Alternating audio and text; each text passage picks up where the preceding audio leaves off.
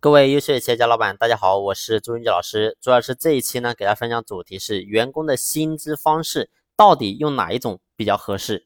其实呢，现在中小型企业普遍在用的方式是固定工资或者是底薪加提成这两种方式跟员工进行合作。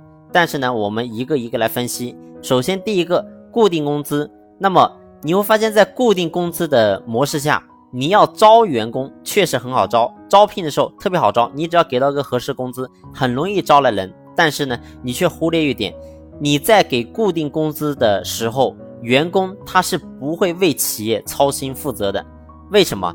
因为企业干得好或者不好，乃至公司亏钱，对不起，只要我干了一个月，你就必须给我发相应的工资。你比如说，你给他固定工资是五千块钱，即使你公司这个月亏了五千万，对不起，我这五千块钱你也必须要给我。所以在这种薪资发放的情况下，你会发现员工他做不到真正的跟企业一条心一个立场。